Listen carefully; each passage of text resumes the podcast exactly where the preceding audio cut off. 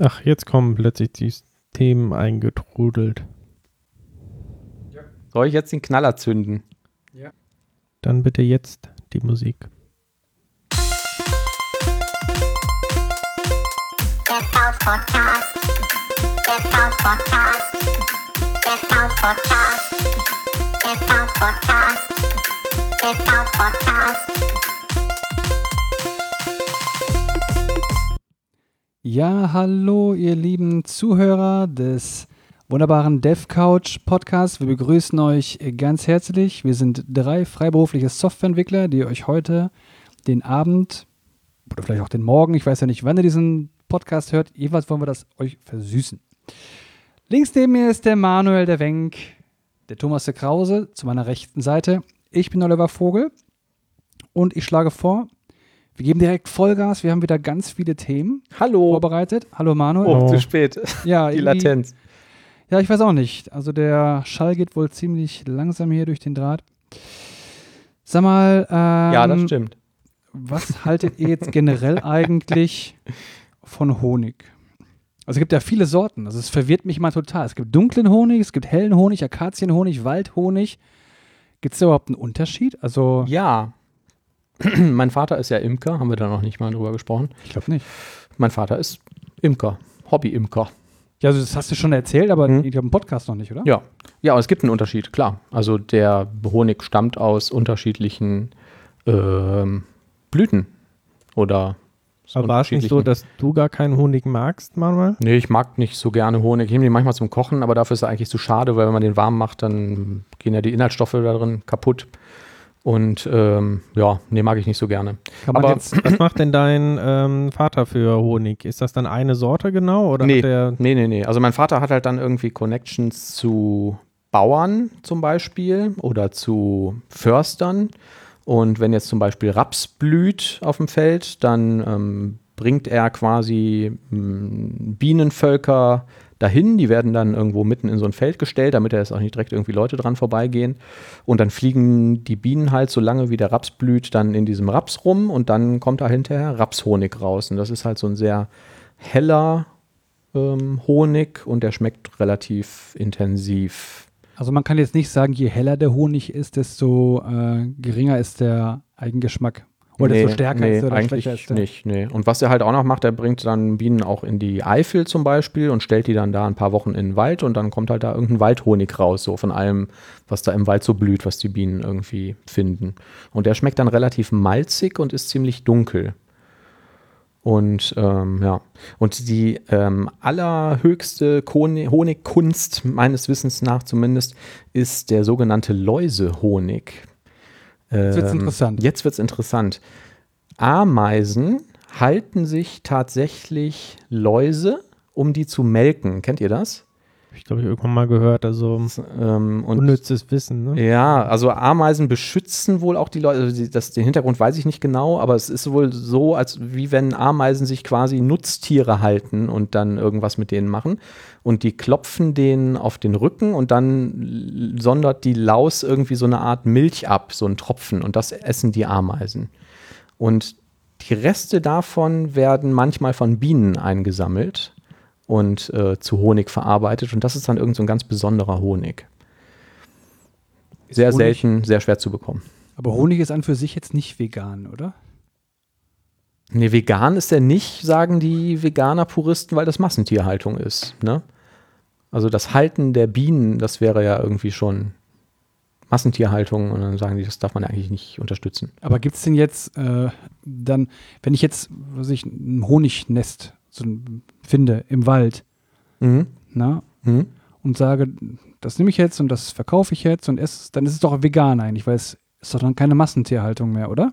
Ja, Und darfst du auch nicht im Wald äh, jagen und das ist dann vegan, oder? Also Nee, eigentlich auch nicht. Nee. Ja, aber ich glaube, alles, jetzt- was aus alle tierischen Produkte sind, Tierisches quasi Produkt. nicht vegan. Mhm. Ja. Also. Genau. Das ist schon schwierig. Da gibt es denn vielleicht irgendwie einen Ersatz für Honig? Was essen denn Veganer, die Honig haben wollen? Die essen dann so einen Sirup oder was, ne? Agaven, Dicksaft oder sowas. Honig. Ich esse ja gerne, ich mache ja gerne Pancakes und ich Mhm. habe mir sagen lassen, sie sind ziemlich gut, weil ich ein geheimes Spezialrezept habe, das ähm, ich über Jahre hinweg entwickelt habe. Vielleicht werde ich davon eines Tages mal mehr erzählen. Jedenfalls Was ich dazu esse, ist ein ganz spezieller Pancake-Sirup. Ne? Ähm, ich habe vorher mal Ahornsirup genommen, der mm, schmeckte mir dabei nicht mehr und dieser Pancake-Sirup ist ziemlich gut. Und ich habe mich ehrlich gesagt auch gefragt, ob das vegan sein könnte, aber ich glaube fast nicht. Pancake-Sirup. Ja, das ist irgendwie, ich weiß gar nicht, wie Aber. Ahornsirup müsste doch vegan sein, per se, oder? Ich Ja, aber es dieser, ich glaube, dieser Pancake-Sirup hat bestimmt irgendwelche Zusatzstoffe Hm. von Bienen oder Kühen. Ja. Wir waren ähm, in Amsterdam, habe ich das schon erzählt? Ähm, fällt mir gerade ein wegen, wegen, dem, wegen den Pancakes. Also zwei ganz witzige Geschichten aus Amsterdam. Ich habe aber noch was zum Honig. Ja, Soll ich das zuerst machen? ja, ja, genau. Dann schließen wir das ab, ja. Hm. Tatsächlich ähm, hatten meine Eltern äh, letztens die Erfahrung gemacht, dass so ein Bienenschwarm irgendwie bei äh, ihnen auf dem Grundstück gelandet ist, ist irgendwie ausgebüxt und äh, ist da, hat sich niedergelassen. Und kurze Zeit später kam dann entsprechend auch ein Imker hinterher, der war irgendwie den Schwarm da am Suchen. Ja. Das war ganz lustig. Die haben sich auch mit dem so ein bisschen unterhalten und was mir zum Beispiel nicht bewusst war, ist, dass es spezielle Gesetze gibt, dass zum Beispiel ein Imker, solange der sozusagen diesen Bienenschwarm so in der Sicht hat, darf der auch einfach fremde Grundstücke betreten. Also es gibt so ein extra, ähm, wie nennt das, Schwarmgesetz oder sowas. Also es ist irgendwo gesetzlich tatsächlich geregelt, dass der quasi, ähm, während der seinen Schwarm verfolgt, ähm, darf der auch auf andere Grundstücke drauf. Oder aber auch, wenn du, War mir neu. wenn du einen fremden Schwarm irgendwie ähm, beobachtest quasi und da ist kein Imker, der irgendwie in der Nähe ist, dann darfst du den auch irgendwie aneignen wohl. Mhm. Okay. Das heißt, der hat dann irgendwie entsprechend dann die, die Königin natürlich dann irgendwie gesucht, die eingefangen hat, den ganzen äh, Schwarm dann wieder abtransportiert. Ja. Ich kenne da den Hintergrund auch nicht genau, warum die schwärmen. Also ich weiß, dass die Königin das Volk verlässt aus irgendeinem Grund. Äh, das, wie gesagt, weiß ich nicht genau, was da der Grund für ist. Und die fliegt dann irgendwo hin und dann fliegt halt ein Schwarm irgendwie mit und äh, versucht dann irgendwie die Königin zu beschützen. Und das ist natürlich auch Situationen, wo mein Vater immer wieder angerufen wird von der Feuerwehr oder irgendwelchen Leuten, die im Telefonbuch nach Imker geguckt haben, weil die sagen, ah, hier ist ein riesen Bienenschwarm, was mache ich jetzt? Ja. Ähm, Ich kann mal zitieren hier das bürgerliche Ges- Gesetzbuch, Paragraph 961, ja, Eigentumsverlust bei Bienenschwärmen. krass. Zieht ein Bienenschwarm aus, so wird er herrenlos, wenn nicht der Eigentümer ihn unverzüglich verfolgt oder wenn der Eigentümer die Verfolgung aufgibt. Mhm. Und dann gibt es äh, entsprechend noch weitere ähm, Paragraphen, Paragraphen 962, das Verfolgungsrecht des Eigentümers.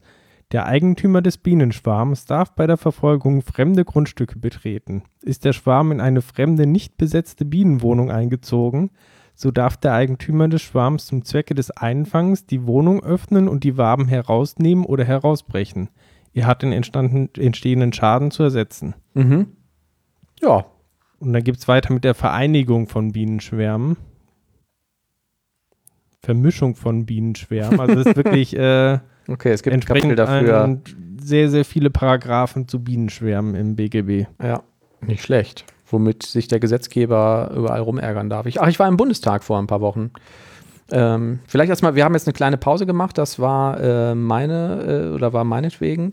Ähm, und ähm, genau, wir haben noch eine Folge aufgenommen, die noch gar nicht veröffentlicht ist, die der Thomas geschnitten hat, aber auch da, da bin ich noch nicht zugekommen, aber das wird jetzt irgendwann passieren. Und wenn die Zuhörer das hier hören, ist es ja eh egal, weil dann ist die Folge, die wir vorher aufgenommen haben, schon draußen. Mit irgendwie zwei, drei Wochen Ja. Latenz dazwischen. Kann sein, dass jetzt gerade Weihnachten schon ist. Möglich. Dann Mhm. wünschen wir allen eine frohe Weihnacht. Möglich, möglich, genau. Ja, in Amsterdam äh, bin ich auch gewesen. Ähm, äh, zwei ganz witzige Begebenheiten. Ähm, ich bin am Bahnhof ausgestiegen und wusste, dass es Automaten gibt, bei denen man diese Tickets kauft für den ÖPNV. Und in Amsterdam muss man die immer beim Ein- und Aussteigen irgendwie vor so ein Lesegerät halten.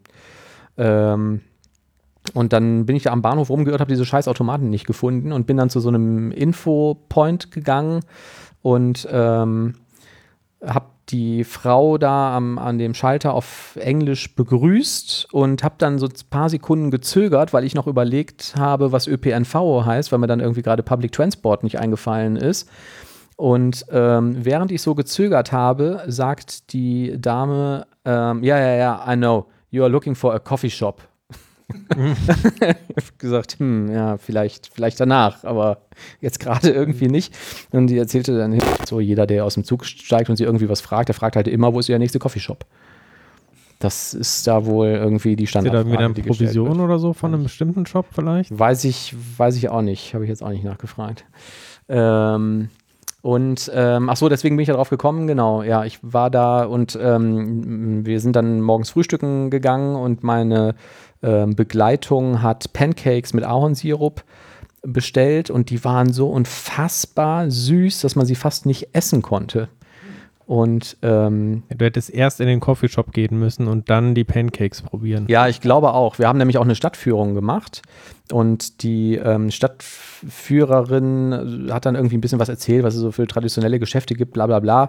Und ähm, auch meine Begleitung sagte, ja, und hier gibt es auch wahnsinnig viel so Weingummiläden und so, ne? Und das scheint ja auch irgendwie so eine holländische Spezialität zu sein. Und sagte, nee, das liegt nur an den Kiffern. Die kommen aus dem Coffeeshop raus und rennen in den nächsten Weingummiladen und kaufen, fressen da einfach alles weg, was da ist. Das hätte jetzt mit Holland nichts zu tun. Aber man hat dann einfach festgestellt, dass sie das kaufen wie blöde, wenn man das direkt neben so einem Coffeeshop baut und äh, weil die dann irgendwie Weingummis geil finden. Oder süßes Zeug oder so. Ja, und vielleicht, stimmt, vielleicht hätten wir das in der Reihenfolge machen müssen. Wir sind tatsächlich nicht in einem Coffeeshop gewesen. Ja, ja. Ich hätte es jetzt gesagt, ist ja da legal, aber waren wir nicht. Ja. Eigentlich, ja, banausenhaft. Aber ich habe trotzdem viel über Amsterdam gelernt. Ja, mhm, war ganz interessant. Ja, das ist ja eigentlich so, ne? Genau wie in, wenn man mal nach Hamburg geht, dann muss man ja auch unbedingt zur Reeperbahn. So ist es eigentlich Usus und es gehört sich eigentlich so, wenn man schon dieses Land betritt, ne? dass man sich dann auch zumindest mal so eine Örtlichkeit anschaut. Vernünftiges Gras, also du meinst, dass man ins Rotlicht, äh, ähm, an den Rotlichtbezirk geht oder vernünftiges Gras kauft? Oder beides? Ja, man läuft ja durch die Reeperbahn einfach, um zu gucken irgendwie, ne? Mhm. Das Ja, ja, es findet wohl das Leben irgendwie statt Mhm. und vielleicht ist es auch so Ich war da noch nie. eine Reeperbahn. Mm, ja, wollte ich dieses Jahr aber noch machen. Also jetzt nicht unbedingt Reeperbahn, aber noch mal irgendwie so eine City-Tour in Hamburg.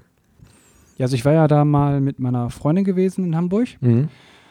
und äh, da haben wir uns auch gedacht, so, boah, jetzt am Abend gehen wir mal zur Reeperbahn, dann laufen wir mal durch die Gegend und gucken ein bisschen, aber wir haben es nie gemacht, weil wir waren zu müde. Ja. Den ganzen Tag gelatscht und dann haben wir es leider nicht gesehen. Mhm. Eigentlich schändlich, ne? Ja, das stimmt. Ist wahrscheinlich genauso schändlich, wie du gehst nach Amsterdam und du betrittst keinen Coffeeshop. Einfach nur um zu gucken, Ja, was da so abgeht. ja. Ne? Aber in. Amsterdam hast du doch auch diesen ganzen äh, Red Light District da irgendwie direkt am Zentrum, ne? Also ist doch quasi auch so Reeperbahn-mäßig da aufgebaut. Das ist doch auch immer die ganzen Touris. Ist das so? Ja, ist eigentlich ziemlich bekannt da. Ja. Mhm. Also es ist auch tatsächlich so, äh, also es wundert einen, wie wenig das irgendwie abgegrenzt ist. Ne? Also es kann dir schon leicht passieren, dass du da auch irgendwie. Das übersiehst also, du auch, dass da jetzt irgendwie der Rotlichtbezirk anfällt, Genau, ne? ja. mhm, wenn du nicht genau hinguckst. Ja, stimmt. Ja, Diese spannend. armen Frauen, die Spannend. mich da am Anbetteln waren. Spannend, was da für eine Kultur ist. Letzte Woche ist mein Drucker kaputt gegangen. Nein. um mal zumindest ein leichtes IT-Thema irgendwie einzustreuen. Ich habe einen schwarz-weiß Laserdrucker, so ein Multiding mit Scanner, Kopierer, Fax und weil ich äh, dann doch ganz gerne mal Farbe drucke, einen Farbtintenstrahldrucker, um auch mal ein Foto ausdrucken zu können. Und ähm, ähm, jetzt habe ich gerade den Faden verloren. Achso, achso, ja, genau. Und ähm, der hat auf einmal kein Schwarz mehr gedruckt. Und dann habe ich irgendwie Reinigungsprogramm, Reinigungsprogramm, Reinigungsprogramm gestartet und dann irgendwie gelesen, ja, du musst, ähm, kannst halt auch den Druckkopf ausbauen. Das habe ich dann gemacht und den soll man in destilliertes Wasser stellen, damit sich irgendwie die Düsen nicht verkalken und so. Und da kam auch total viel schwarze Tinte raus. Und habe ich hinterher alles wieder zusammengebaut und der druckte immer noch kein Schwarz. So.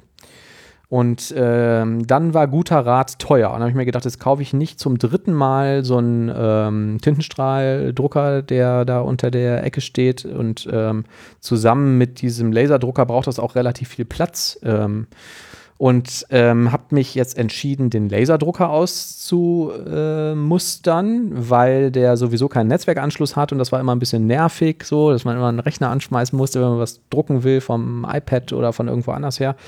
Ähm, und habe mich jetzt für ein Modell entschieden von Canon. Da äh, gibt es jetzt relativ neu, seit ein paar Jahren auf dem Markt, ähm, ein System, bei dem du die Tinte selber nachfüllen kannst. Und zwar nicht über so ein Hack, wie das so früher immer ging, mit Patronen wieder auffüllen, sondern offiziell von Canon kaufst du eine Flasche Canon-Tinte und füllst damit einen Tank in dem Drucker auf. Da kommen also gar keine Patronen mehr rein. Und ähm, diese Tinte ist relativ günstig, obwohl es von dem Originalhersteller ist und ähm, die Druckkosten pro Seite sollen sehr gering sein. Und jetzt werde ich nur noch mit Tinte drucken und mal gucken, wie lange der jetzt hält. Man muss mir mal weiterleiten. Ich habe tatsächlich äh, lustigerweise ähm, gestern erst hat mich ein äh, Kumpel gefragt äh, nach einer Empfehlung für einen Drucker, Mhm. weil sein Drucker auch irgendwie einen Geist aufgegeben hat. Ja.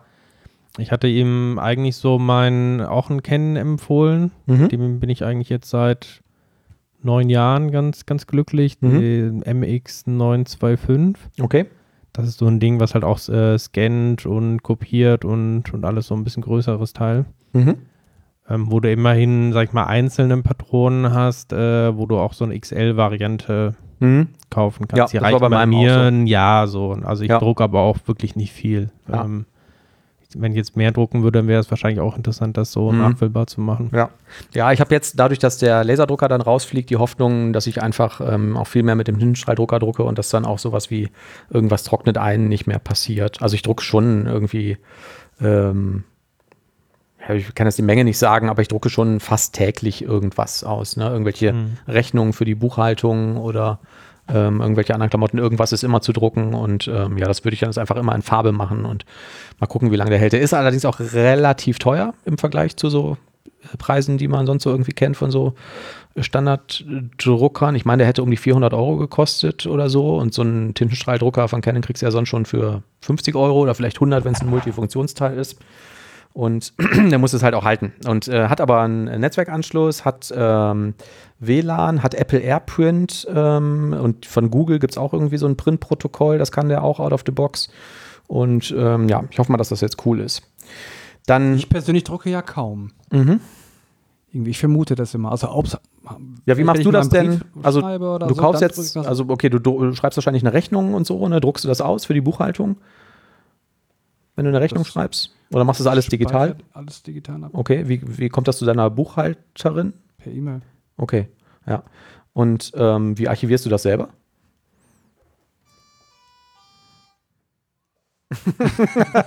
Fragen ist Ja, ich habe das, ich packe das auf mein Google Drive. Ja.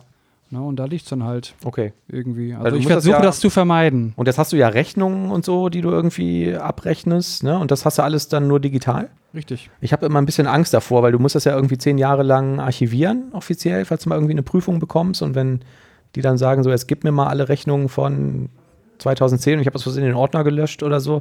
Also ich ja nicht passieren. druck das immer aus und hefte das ab. Und deswegen drucke ich halt ähm, auch relativ viel, ne? weil für jeden Pfennigsartikel, den du irgendwie bei Amazon kaufst, drucke ich dann halt die Rechnung aus. Nee, ist ja okay, wenn das noch nicht ähm, passiert ist. Also was ich bei Amazon äh, gerade noch erzählen wollte, es ist ja, es ist ja phänomenal. Ähm, du kaufst da oder du gehst auf so eine Produktseite und dann kannst du da drunter ja Fragen stellen. Und was jetzt passiert ist, alle Leute, die dieses Produkt schon mal gekauft haben bei Amazon, also zum Beispiel diesen Drucker, wie in meinem Fall, äh, bekommen dann irgendwie eine Mail, wo drauf steht, hier äh, hat jemand eine Frage zu diesem Drucker und du hast den gekauft, kannst du die beantworten. Und dann steht da eine Frage, wie in meinem Fall zum Beispiel, ich wollte wissen, kann der Scanner, der ein äh, so ein Feeder hat, also so ein Einzelblatteinzug, kann der Duplex scannen, weil das ist ein Feature, was ich halt gerne gehabt hätte und das stand in der Beschreibung nicht dabei.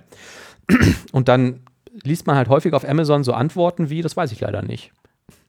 Weil die Oder besser Leute, gar nichts sagen. ja, weil die Leute verstehen das halt nicht, dass sie diese Mail bekommen und dass sie darauf ja nicht antworten müssen oder dass es nur dann Sinn Ja. macht zu antworten, wenn man es beantworten kann. Die gehen davon aus, dass es irgendwie eine Person, die genau dich irgendwie fragt. Ne? Genau. Als wenn hier so Ja. Amazon gesagt hätte, ja, der äh, Ja. hier Manuel Wenk, der, ähm, der hat den auch mal gekauft. Fragen Sie den mal. Genau. Und das ist halt ähm, äh, ganz erstaunlich. Also Ich habe dann halt genau diese Frage gestellt, kann der Duplex scannen? Und dann war halt die erste Antwort nach ein paar Minuten, ja, ich weiß das leider nicht, aber wenn nicht, dann geht die Welt doch auch nicht unter, oder? Und das steht jetzt halt öffentlich, da kannst du halt leider nichts mit anfangen.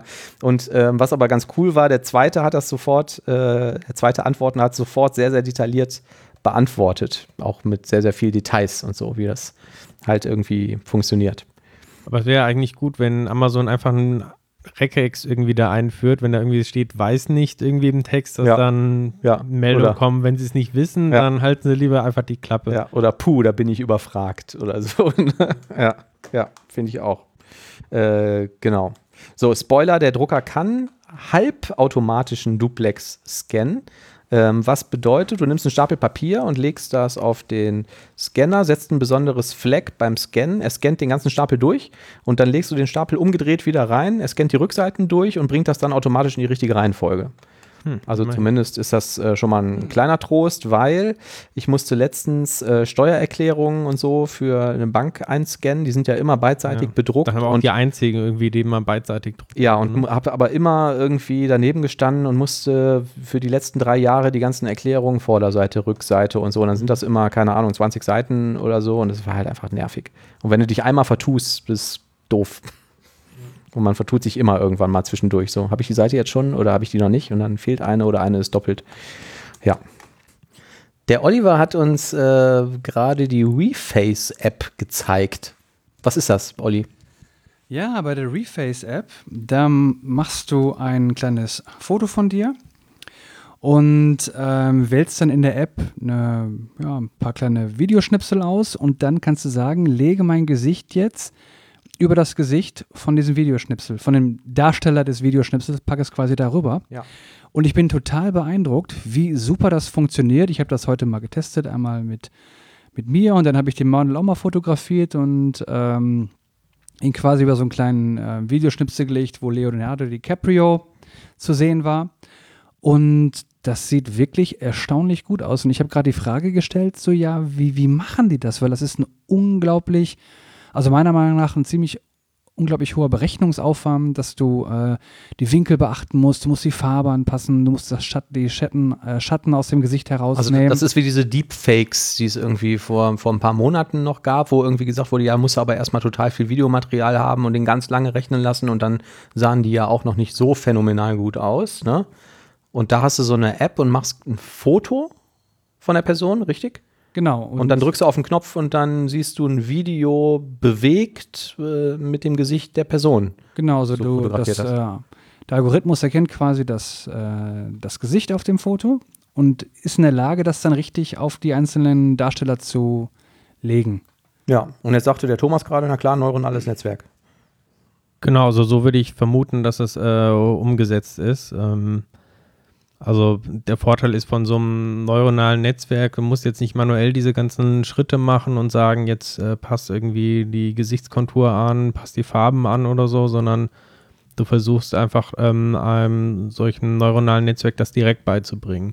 Du gibst also ein bestimmtes ähm, Zielkriterium vor, also in dem Fall jetzt irgendwie das ähm, Bild soll sowohl Ähnlichkeiten haben zum ursprünglichen Bild, soll aber auch irgendwie jetzt die Konturen von dem von einem anderen Gesicht noch mit aufnehmen. Mhm. Und ähm, dieses Netzwerk versucht dann halt quasi sich auf dieses äh, Ziel quasi hin zu optimieren. Mhm. Ähm, da gibt es dann halt ähm, verschiedene Ansätze, wie man sowas machen kann. Also zum Beispiel ein ähm, beliebter Ansatz heutzutage, um jetzt ähm, täuschend echte ähm, Bilder zu erzeugen, die man also jetzt nicht von, selber nicht unterscheiden kann, ist das jetzt irgendwie gefaked oder ist das echt? Ähm, da hast du, arbeitest du quasi mit zwei neuronalen Netzwerken. Das eine versuchst du darauf zu trainieren, dass es ähm, Fakes genau entdeckt. Also Unterschied zwischen einem echten Bild und einem ähm, künstlich hergestellten Bild. Mhm. Und das wird halt immer besser quasi optimiert darauf, ähm, halt diese Unterschiede zu erkennen und lernt das halt. Und das andere versucht halt die ganze Zeit, ähm, möglichst echte Bilder herzustellen. Okay. Und die betteln sich quasi gegenseitig. Ähm, Also die trainieren Besser sich quasi gegenseitig. Genau. Mhm. Ja. ja, und das hat halt einen schönen Vorteil, die, das läuft dann halt entsprechend automatisch, die verbessern sich ähm, immer mehr. Und du hast halt am Schluss dann sowohl ein Netzwerk, was halt äh, Fakes irgendwie relativ gut erkennen kann und halt ein anderes, was täuschend echte Bilder halt herstellen Und kann. wenn ich jetzt aber so ein trainiertes, äh, ähm, so, ein- so, ein- so einen trainierten Algorithmus habe, das berechnen die doch jetzt aber wahrscheinlich nicht auf dem Device, ne? Also die, Das wird sicherlich in die Cloud geschickt oder irgendwo auf einen chinesischen Server.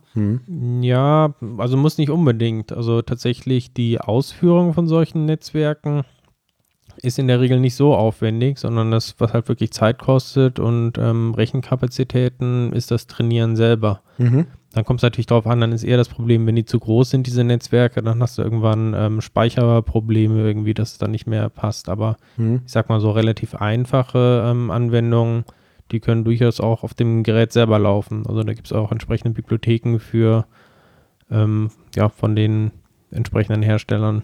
Ja. Cool. Und hast du dir jetzt einfach aus dem App Store geladen für iOS und Richtig genau. Klick. So, Los geht's. so ein. Freemium-Ding, ne? Ja. Und was die mit den hochgeladenen Bildern machen, wollen wir gar nicht wissen. Naja, gut. Sicherlich werde ich jetzt, kennt man mich jetzt in China als der, der deutsche Brad Pitt. Gut, wenn das zu erfolgreich wird, dann wird der Trump das schon verbieten. Weil das könnte ja sein, dass da Geheimdienste hinterstecken. Ne, bei der TikTok-App. Und es, hinter Geheimdiensten dürfen nur, dürfen nur amerikanische Apps hinter Geheimdiensten stecken. Aber TikTok hat ja dagegen geklagt oder möchte jetzt gegen dieses Dekret eine Klage einreichen. Ja.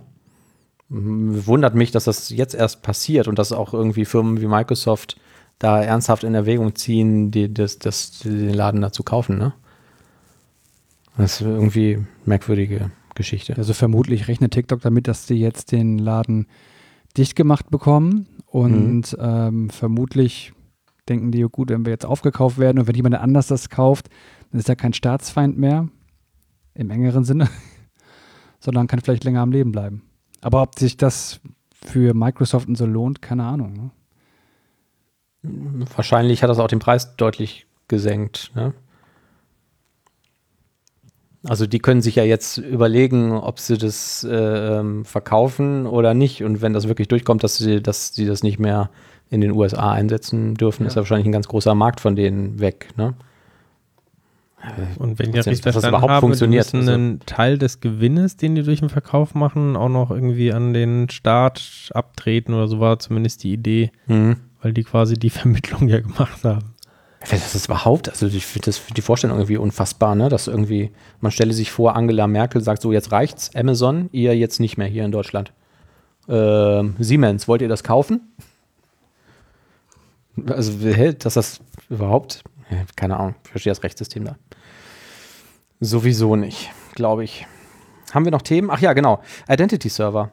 Ähm, wir haben einen Identity Server 4 im Einsatz in einem Projekt und ähm, haben den gerade abgegradet. Der ist schon länger in Betrieb und ähm, stellt sich raus, vom Identity Server 4 gibt es auch noch mal verschiedene Major Releases darunter. Also das ging halt irgendwie mit irgendeiner 1.x Version los und jetzt sind die bei 4.1 oder 4.01 oder so, bin mir nicht sicher.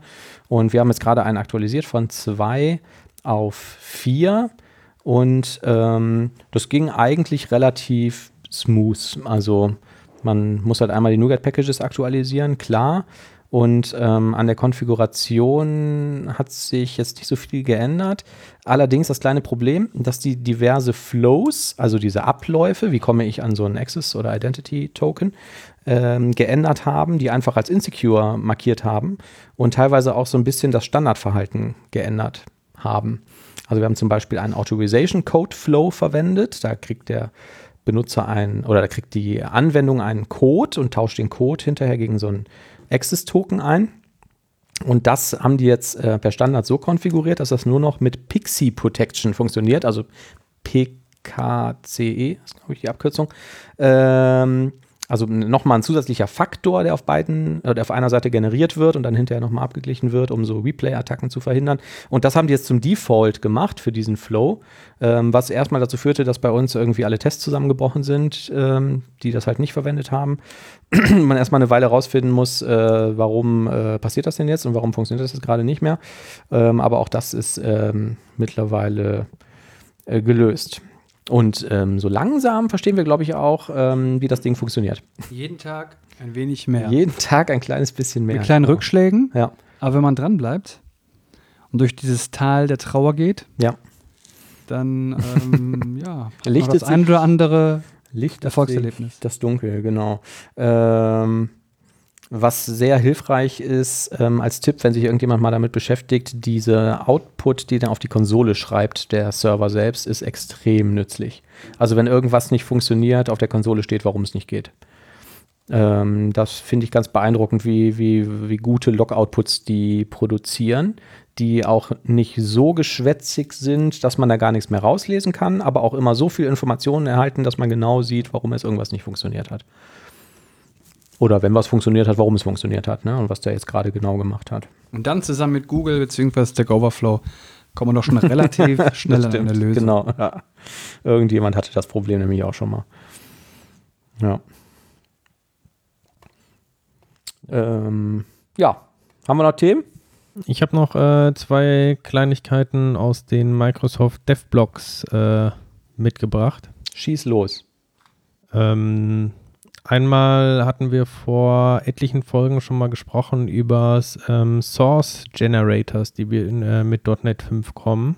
Ja, ich erinnere mich. Ähm, also die Möglichkeit, dass ich quasi ähnlich wie ich mir solche .NET Analyzers ins Projekt einbinde, kann ich in Zukunft auch ähm, solche Generators einbinden. Und dann kann ich über ein Attribut, was ich an irgendeine Klasse setze, ähm, mir quasi über diesen Generator Code erzeugen lassen. Ja. Also machen wir mal ein konkretes Beispiel. Das ist auch ein Beispiel, was jetzt hier gezeigt wird in dem Blog. Ähm, ich habe eine CSV-Datei und die hat halt ein bestimmtes Schema. Also da sind irgendwelche Spalten, die benannt sind. Und ich möchte jetzt irgendwie ähm, stark typisiert darauf zugreifen. Mhm. Und ich will aber jetzt, dass sobald in der CSV-Datei, ähm, wenn ich da jetzt irgendwie noch eine Spalte hinzufüge, dann soll halt zur Kompilierzeit entsprechend die Spalten automatisch bei mir im Projekt ähm, zur Verfügung stehen. Also Mhm. soll irgendwie eine Klasse daraus generieren mit den entsprechenden Spalten. Ja. Sowas kann ich halt mit einem Source Generator machen. Also sag ich mal, relativ, äh, gibt gewisse Übereinstimmungen quasi mit dem, was ich ähm, vorher mit T4-Templates zum Beispiel machen konnte. Mhm. Also quasi zur Kompilierzeit erzeuge ich noch zusätzlichen Code, der dann entsprechend ähm, mit ins Projekt eingebunden wird. Mhm. Ein weiteres Beispiel, was von Microsoft manchmal genannt wird, ist ähm, für die Zukunft, dass man vielleicht ähm, reguläre Ausdrücke direkt ähm, schon vorkompiliert werden. Also Mhm. aktuell ist es ja so, dass zur Laufzeit, wenn ich einen regulären Ausdruck erzeuge und das entsprechende Fleck angebe, dann ähm, macht entsprechend äh, ja, diese regex-Bibliothek eine eigene Assembly, wo dann optimierter Code entsprechend ähm, da vorbereitet wird, sodass dann der, der Aufruf danach entsprechend schnell geht, aber beim ersten Aufruf, ähm, bei der ersten Benutzung, ist das halt entsprechend dann ein bisschen langsam, weil er halt diese Kompilierung erst machen muss. Ja. Und die würde halt mit so einem Generator auch entsprechend wegfallen. Mhm. Cool. So, genau. Also konkret äh, ist jetzt in diesem ähm, Blogpost bei Microsoft gibt es da zwei konkrete Beispiele. Ähm, die kann man sich dann mal angucken und lernen dann entsprechend, wie auch so ein Generator entsprechend gebaut wird. Das sieht jetzt echt auch wirklich nicht so komplex aus. Also Nö, sieht relativ lohnt sich aus. bestimmt, sich das mal anzusehen. Ja. Kommt, wie gesagt, mit .NET 5, also ist jetzt ähm, noch in der Preview-Phase, aber kann mir vorstellen, dass das ähm, durchaus Verbreitung finden wird. Da ist auch so ein bisschen Code immer drin. Ähm, ich weiß nicht, ob das C-Sharp 8 Syntax ist oder 9 oder whatever, äh, den wir bestimmt auch schon mal besprochen haben, den ich so aber jetzt äh, gar nicht mehr zuordnen kann. Hier gibt es eine Property, Public String Name mit einem Getter und einem Setter. Und dahinter steht gleich Default Ausrufezeichen. Habt Ja, sowas ähnliches habe ich hier auch gerade schon gesehen. Keine Ahnung, da was das String. CSV-Text, File.getText, ohne Klammer auf, ohne Klammer zu, Ausrufezeichen, Punkt to String. Genau das gleiche. Was heißt das? Also mit dem Ausrufezeichen, ähm, das kommt ja aus dem neuen ähm, Nullable oder nicht Nullable. Ja. Ich weiß nicht genau, wie das Feature letztendlich heißt, aber ähm, Nullable Reference Types, Reference, glaube ich. ja, ne? genau. Mhm. Also ähm, eigentlich ist es ja der Standard, sage ich mal, dass Referenztypen nullable sind in .NET. Genau. Und mit diesem neuen Feature kannst du es quasi so umschalten, dass die ähm, halt standardmäßig sozusagen nicht äh, nullable sind, sondern du explizit halt angeben musst, entweder ist es nullable oder ist es halt entsprechend nicht nullable. Und dafür kann ich halt quasi das ähm, Fragezeichen verwenden oder entsprechend das äh, Ausrufezeichen. Ja. Und wenn ich jetzt schreibe, ich habe hier irgendeinen String, also eine Property und sage gleich Default Ausrufezeichen. Sieht ja aus wie Default nicht. Also, mit dem Default Ausrufezeichen bin ich tatsächlich an der Stelle überfragt, was die Syntax ist. Also das Default ohne alles steht entsprechend für den Default-Wert ja des jeweiligen Datentyps, der da gefragt ist. Genau. Also bis äh, C-Sharp, keine Ahnung, musst Wäre- du bei Default immer noch in Klammern dann den Datentyp angeben. Mhm. Mittlerweile kannst du das in vielen Fällen halt weglassen, weil der Compiler selber weiß, was an der Stelle quasi für ein Typ gefragt ist. Ja. Ähm, ich finde jetzt auch die Stelle leider gerade nicht, wo das in dem Ich kann jetzt auch keine Zeilennummer. keine Zeilennummer. Wo Denn wenn du, wenn, wenn ihr, äh, die Zuhörer äh, haben das vielleicht auch gerade offen, den Link findet ihr in die Show Notes. Wenn man mit Steuerung F sucht in der Seite und Default Ausrufezeichen eintippt, dann ähm, springt der dahin. Da komme ich zu einer Public Class People und die Class People hat diverse Properties und die werden halt alle initialisiert mit Default Ausrufezeichen. Und mir wäre jetzt auch nicht klar, was er denn da reinsetzen würde, wenn, ich weiß es auch nicht. Heißt das, initialisiere den mit null, obwohl es nicht erlaubt ist? Keine Ahnung. Ich weiß es nicht. Interessant, ja. Da muss ich auch nochmal nachgucken, das weiß ich nicht. Ha, Also hier steht gefunden, am der Thomas Anfang- nicht weiß. Mhm. Am Anfang der Datei steht ja auch tatsächlich äh, Nullable quasi Enable, ne, um das extra zu, zu aktivieren. Mhm.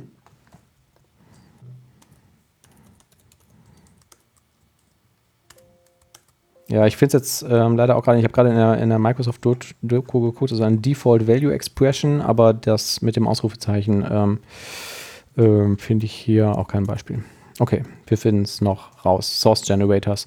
Ähm, Source Generators, was ich da noch spannend finde, haben wir auch schon beim ersten Mal drüber gesprochen, ist, oder was ich mir echt gut vorstellen kann und mich wundern würde, wenn das nicht kommt, ähm, dieses ganze Thema ähm, Entity Framework und Initialisierung des Kontexts. Ne? Also beim ersten Starten der Anwendung, ich erzeuge eine neue Instanz von irgendeinem DB-Kontext, dauert das ja je nach Größe des Kontexts oft eine ganze Weile, weil er per über die Model-Klassen läuft und dann die, ähm, die Configuration, die ich habe, also quasi meine Mapping-Beschreibung von den von den Poco-Klassen zu, den, äh, zu der eigentlichen Datenbank irgendwie anpasst und quasi einmal dieses Ding initialisieren muss, ne, damit er halt ähm, dieses gesamte System und vor allen Dingen das, diese Mapping-Configuration ähm, hochfahren kann. Und das könnte ich mir echt gut vorstellen, dass es über so einen Source Generator einfach zur Compile-Zeit geht, weil das sind ja mm, im Prinzip statische Informationen, nachdem ich den Code einmal geschrieben habe.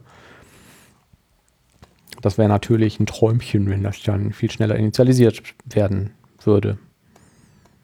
Wüsste ich jetzt nicht, warum das mit so einem Generator nicht funktionieren soll. Cool.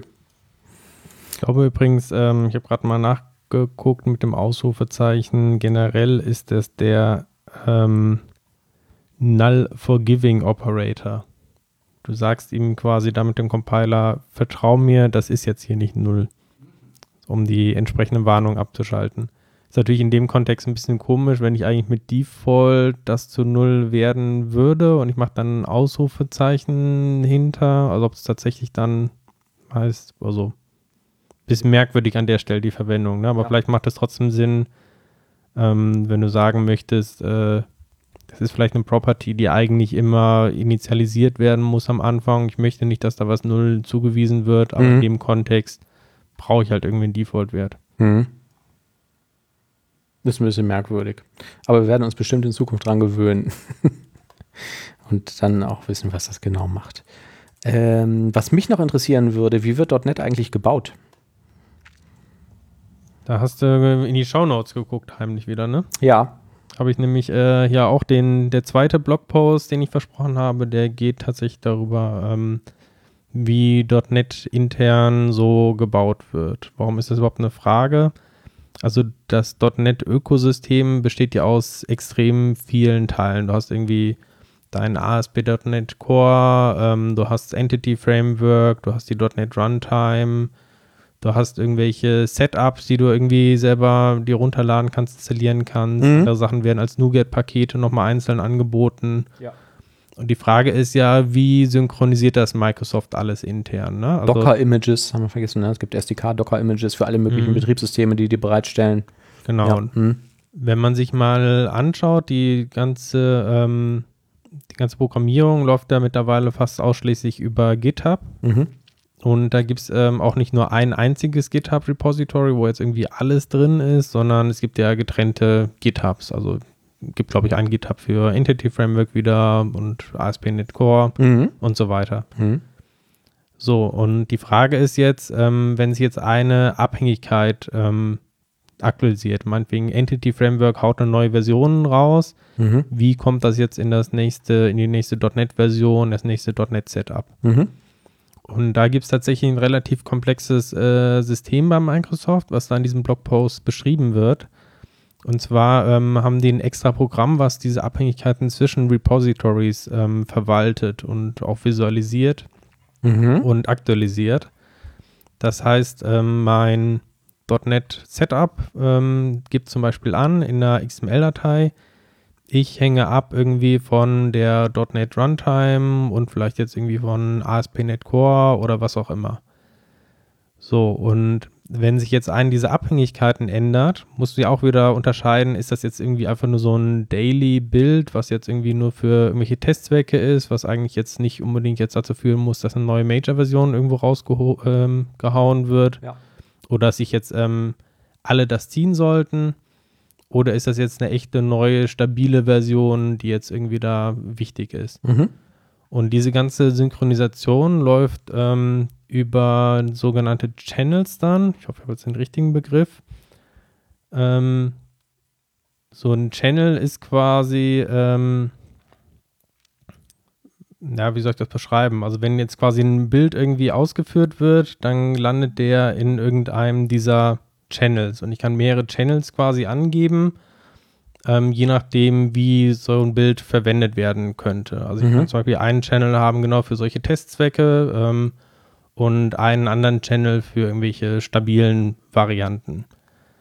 So, also die hat zwar ein Beispiel gebracht, das äh, Nougat-Team, das hat so einen speziellen Channel dann irgendwie, wo tatsächlich speziell vorbereitete Versionen landen von dem äh, Nougat-Client, der nachher in dem Setup irgendwie landen soll vom äh, .NET SDK. Mhm. So, und die anderen Projekte können sich dann wiederum auf so einen Channel quasi subscriben. Und wenn sie das getan haben und es wird dann eine dieser Abhängigkeiten aktualisiert, dann geht dieses ähm, übergeordnete Programm hin ähm, von Microsoft und stellt automatisch quasi einen Pull-Request in dem Repository, um entsprechend die Version zu aktualisieren, Mhm. sobald es einen neuen Bild gibt. Mhm. Das heißt, es gibt mehrere Channels und abhängig davon, wie der jetzt konfiguriert ist oder welche, was für eine Quelle der hat, gibt es eine unterschiedliche Absicht, ne, die dahinter steckt, irgendwie, dass ich diesen Channel befülle mit irgendwas. Und Genau, es gibt einen ja. Release-Channel vielleicht und einen Nightly-Build-Channel oder so. Zum Beispiel, ja. Mhm. Okay. Und die Idee ist halt, ähm, ich entkoppel so ein bisschen die Projekte. Ne? Das heißt, ich Ja. kann irgendwie verschiedene Channels anbieten, muss gar nicht so genau wissen, jetzt wer was jetzt irgendwie verwendet von mir. Mhm. Ähm, und die anderen Projekte müssen auch nicht genau jetzt immer nachhören, ist das jetzt ein Bild, der für uns gedacht ist oder nicht, sondern die können einfach sich zu diesem entsprechenden Channel da ähm, subscriben. Genau, ja. Und Das ist über wie, die- wie, so ähnlich wie so eine Message Queue, wo irgendwas reinfließt, kann ich halt sagen, das interessiert mich, da mache ich ein Subscription drauf Mhm, und genau. warte, bis hier in dem Release-Channel was Neues ankommt. Und über dieses automatische System, dass dann Pull-Requests entsprechend gestellt werden, ist es Mhm. auch noch mal ein bisschen dann entkoppelt. Und das ist quasi jetzt der allererste Teil in dem Blogpost. Der geht aber noch viel weiter und erklärt dann auch noch, ähm, ja, wie- funktioniert das dann jetzt konkret, wenn jetzt eine gemeinsame neue .NET-Version oder so rauskommt? Wie werden die alle miteinander synchronisiert? Ähm, wie wird verhindert, dass es dann unterschiedliche Versionsstände da gibt? Ähm, oder auch ganz interessantes Thema, was passiert eigentlich, wenn es ein ähm, Security-Patch gibt, der erstmal entwickelt werden soll quasi hinter verschlossenen Türen, damit jetzt nicht irgendwelche Angreifer darauf aufmerksam gemacht werden. Aber der muss ja trotzdem dann entsprechend die Commits irgendwann im öffentlichen Repo landen. Ja.